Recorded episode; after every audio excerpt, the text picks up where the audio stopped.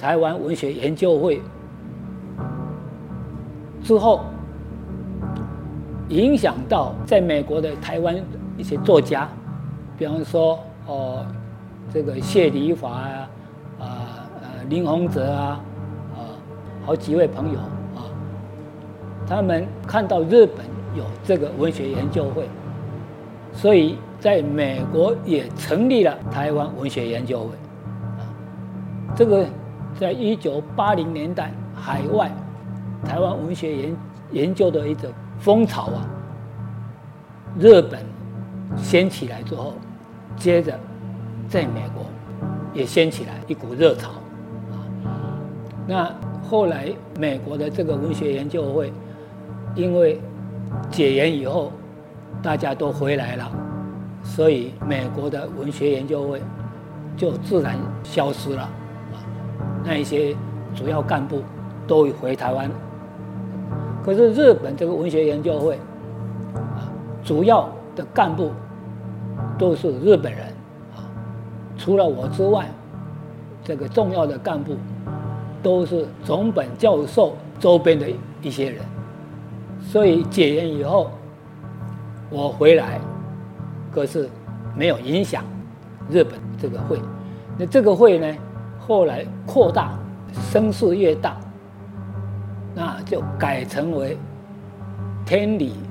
台湾学会，啊，就不只限于文学了，啊，只要是研究台湾的，不管是人文历史啊、自然科学，只要是研究台湾的，都纳到学会里面来。所以，呃，因为是设在天理大学，主要经费的来源也要靠。天理大学，所以呢，就命名为天理台湾学会。呃，在日本正式受到这个日本政府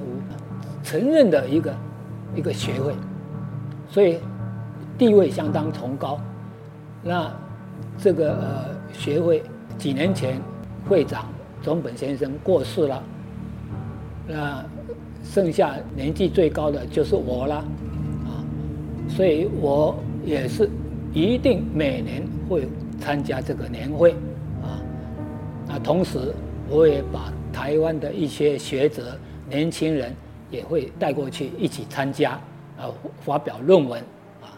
虽然呃总本先生已经过世了啊，那他的继承人我已经回台湾了，可是在日本的他的继承人啊继续在努力。有一些继承人，我等一下在下一个单元会介绍。那总之，刚刚提到西川满，啊，这个西川满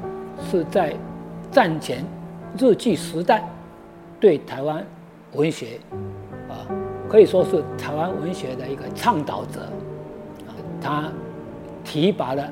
最后一个台湾作家，就是叶石涛。